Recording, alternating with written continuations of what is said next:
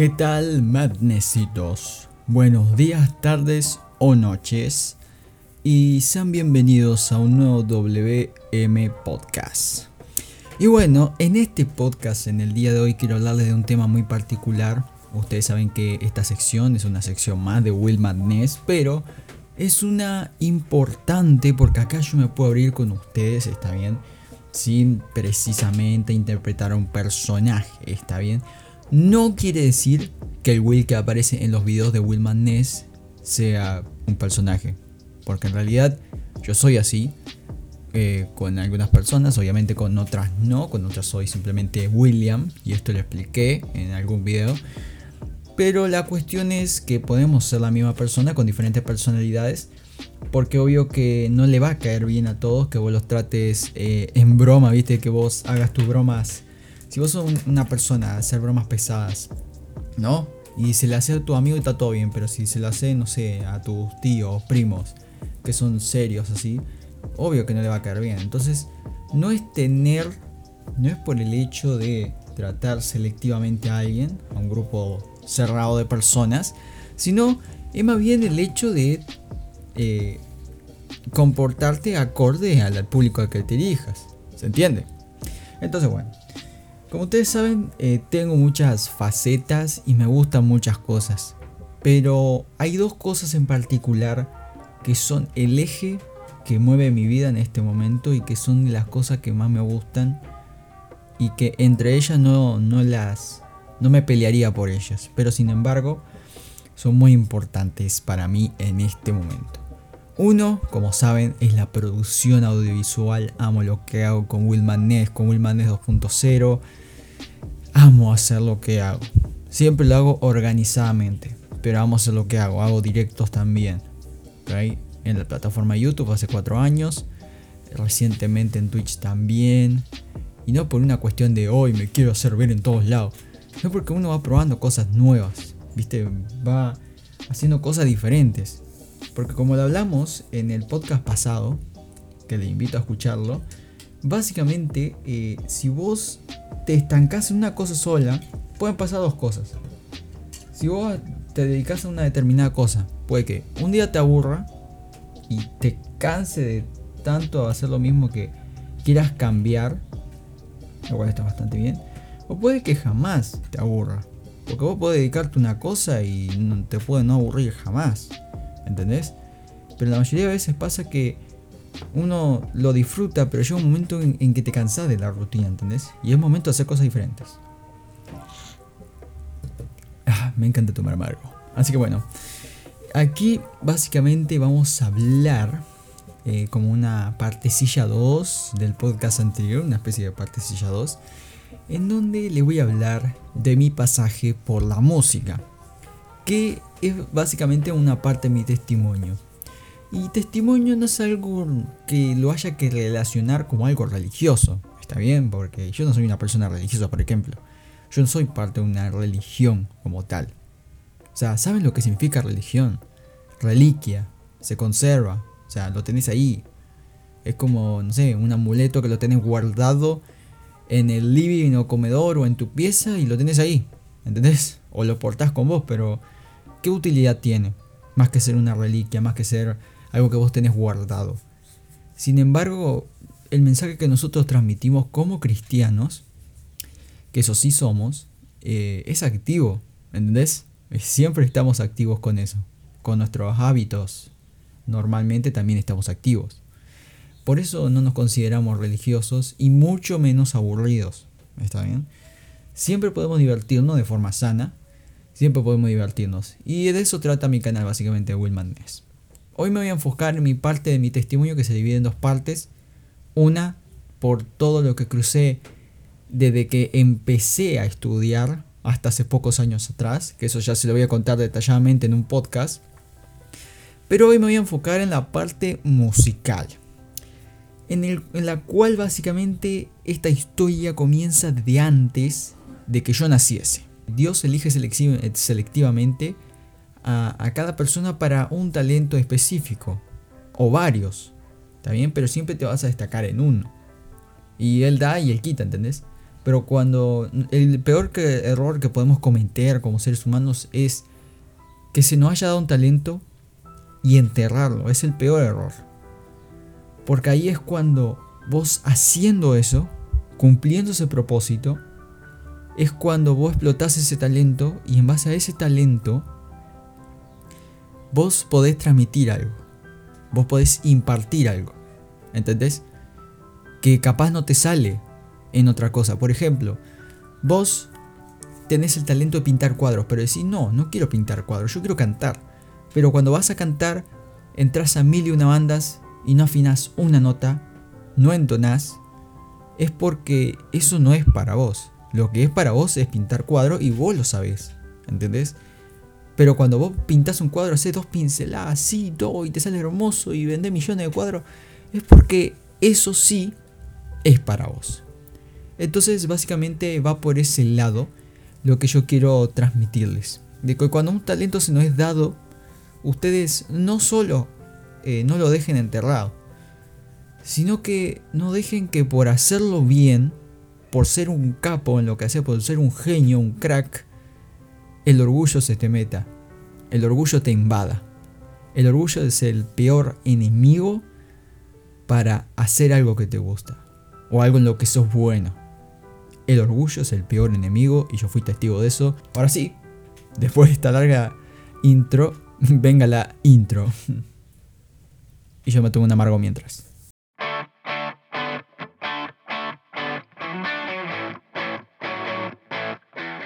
Bueno, empezando con este podcast, básicamente tengo aquí mi mamá.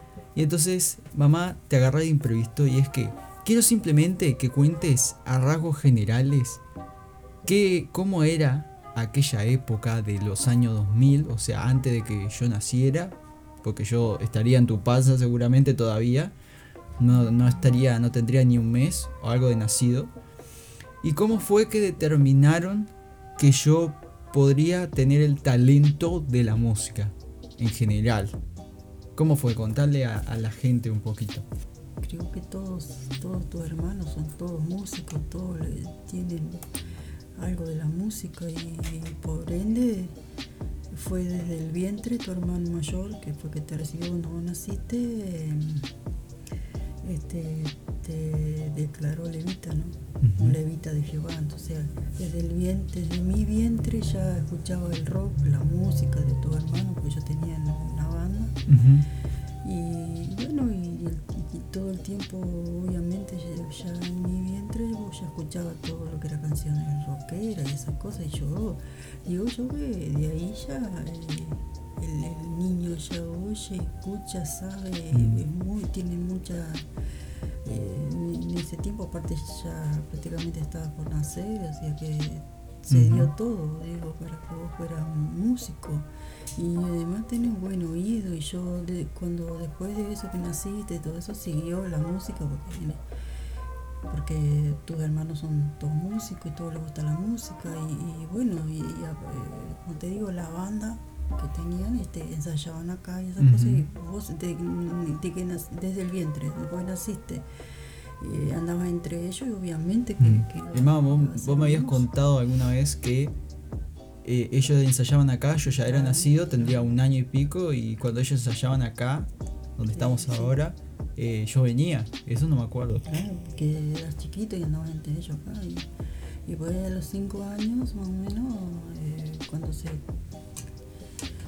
Sí, que nosotros yo, estaba eh, yendo a la iglesia con vos eh, en el coche y eso te llevaba, bueno, te llevé todo el tiempo, eh, porque nunca dejé de la iglesia.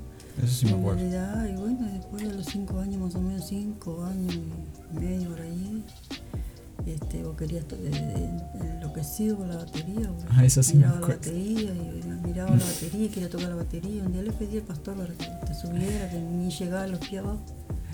Era muy chiquitito. Eso me acuerdo porque un día era. Ahí salió lo de la batería. Ah, sí. Pero yo me acuerdo que capaz vos te acordás ese día si yo te cuento, que era una reunión de mujeres, ¿no? Que se, se llamaba en ese tiempo Concilio Misionero Femenino. Sí. Y había un tiempo en el que ellas eh, oraban, ¿verdad? Y yo aproveché ese. Empezaban eh, a cantar, ¿no? Canciones también. Canciones lentas. y me subí a la bata y no sé por qué, pero mi yo de 5 años, 6 años se le ocurrió subir a la bata y empezar a tocarla. Y, me dijeron, mirá... Y ahí, fue que el pastor dijo, que vos tenías bueno ahí. Claro, aparte las hermanas me dijeron, mirá si te ve el pastor, no va a retar a todo. Y sin embargo después me vio y dijo todo lo contrario. Como, claro, después antes de, comenzar una reunión creo que era, o después, un día, un jueves o un domingo, me vio y, dijo todo lo contrario. Es como, es raro que de una reacción pase a la otra. Es como todo preparado por, por Dios mismo. Claro, no sabía el talento que había en vos, ni nosotros, porque en realidad yo no sabía tampoco, ni tu padre, ni, nadie. es que mirá si en esa época, mirá si en esa época iban a aceptar que un gurí con esa edad tuviera ese oído. O sea, es algo que jamás habrían visto. Bueno, hay muchos talentos, más chiquitos que vos o más grandecitos que vos, pero hay niños chicos, ¿no? Hay claro, muchos, que nacen con eso y... Millones. Claro. O sea, se dan las cosas porque Dios está eh, al control de todas las cosas y Dios sabe y Dios eh, elige a las personas, Dios toma del vientre. Desde antes como nazca dice que el Señor ya nos conoce, así que y tiene marcado nuestro destino, nuestra vida, ¿no? Así que de alguna manera u otra, eh, músico ibas a ser. pues todo, como te estaba diciendo, que todos tus hermanos eh, uno tocaba el órgano, la guitarra, otro el bajo, otro la batería y así, este, bueno, siempre fueron de la música, le gustaba el rock, le gustaba la música y bueno, no iba a ser la excepción, Dios te puso como música también, te trajo, bueno, tenía tremendo talento, gracias a Dios, Dios te lo dio y bueno. ¿Y qué aconsejarías vos como madre, aquellas madres o padres, ¿no? que tienen a sus hijos que son músicos y de repente, no sé, por el hecho de que no quieren que toque música rock y quieren que, no sé, hagan otro estilo, pero que los padres les guste. ¿Vos qué opinás de esa actitud de los padres? ¿Tenés que ser esto, lo otro? Porque nosotros queremos que sea esto. ¿Vos qué opinás de eso? Yo era una de las en realidad el, la música de rock no nos piace mucho, pero no nos gusta personas mayores, ya somos mayores y nuestra, nuestra juventud cuando estábamos en el mundo era, era más bien... Eh, era rock pero melódico. Melódico y, y, música esa cumbia y esas cosas, ¿no? Pero eh, yo qué sé, este, en realidad yo como los jóvenes de este tiempo, como nosotros en aquel tiempo, nos gustaba aquello. Digo, es obvio que a la gente, a los jóvenes de hoy, de este tiempo, les guste esta música. Y por ende, por lógica, no puedo yo prohibirle a un hijo que, escuche esta música porque es la música que se, que se está viviendo. es, el, momento, es, lo que atrae a, los, jóvenes y les gusta. Y bueno, digo, y si no tienen nada malo, es una música cristiana, con más razón. Y bueno, este, me parece que, uno no puede... Yo era una de las que en realidad me imponía cuando no entendía, porque no entendía lo que era el dejar, darle libertad a un hijo, porque en realidad yo fui muy criada, muy a la antigua, pero con los años y, Dios que me ha dado sabiduría, creo que he entendido que uno no puede... Eh, sacarlo del tema a, los jóvenes o a los hijos, de, si le gusta tal cosa, igual que los estudios, porque en realidad yo, viste que yo peleaba con vos por pelear por decir, te, decía, mira, no me gusta esto que vas a estudiar, pero y al final terminé diciendo, bueno, si es lo que a vos te gusta y te parece que es lo correcto, bienvenido sea. Y bueno, con la música lo mismo. Y creo que aprendí, sí aprendí porque con cuatro hijos varones no es fácil y bueno, gracias a Dios Dios me dio la paz y la sabiduría y la, aunque viste que, hoy por hoy uno como no va a cuidar a los hijos. Yo los, amo con toda mi alma y los cuido y siempre voy a estar, siempre corregí y siempre los corregí desde niño y los cuidé y los cuido y los amo y porque los amo siempre estoy eh, dando un consejo como mamá, pero tengo este, Dios tiene el control de todas las cosas y bueno, cada uno sabe y, a quién teme y a quién le, sirve, porque si servimos a Dios tenemos que hacer las cosas bien y vivir correctamente de acuerdo a la voluntad de Dios. Seguro. Entonces, este, sé que gracias a Dios ustedes son buena gente, buenas personas, no porque sean mis hijos, porque en realidad los crié bien, los eduqué, los enseñé hasta el día de hoy que son grandes, siempre los estoy aconsejando. Capaz de repente piensan algunos, porque hay padres que dicen, pero vos absorbés a tus hijos, vos los manipulás, yo creo que no, porque en realidad el, hacer o deshacer en ustedes es, si yo te prohíbo, te digo y te y ando atrás tuyo y te digo y te, te hablo un año de corrido y, en tu corazón o en, en vos mismo no